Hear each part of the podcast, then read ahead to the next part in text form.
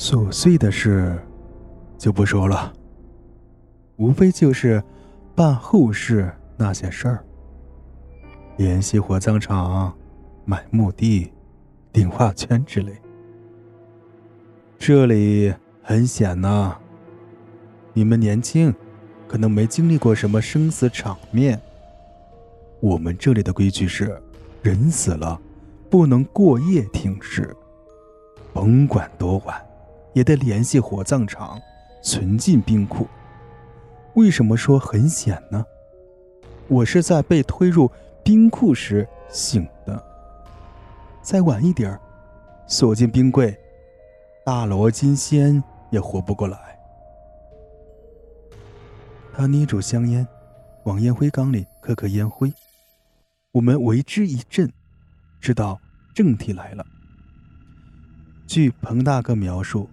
在死亡的瞬间，生死之间是没有很明显界限的，至少对他来说很难分辨，因为那时候还有一定的意识，这个意识也不是很清楚，像是做梦，经历的一切也算历历在目，可是并没有自我主导权，也就是说，你经历什么，你上哪儿去，自己。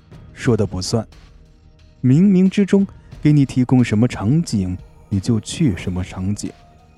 他说到这儿时，李大民在纸上悄悄写了两个字，递给我。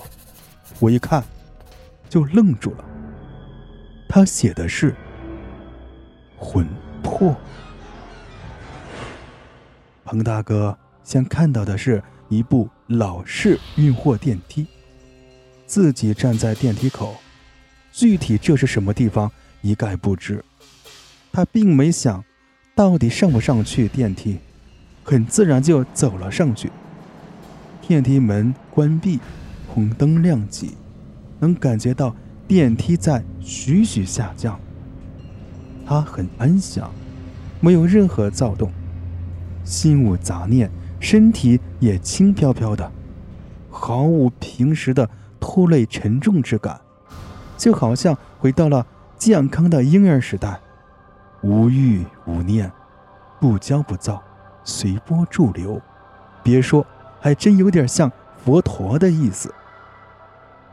电梯下降了很长时间，或者这么说，他当时根本没有时间的概念。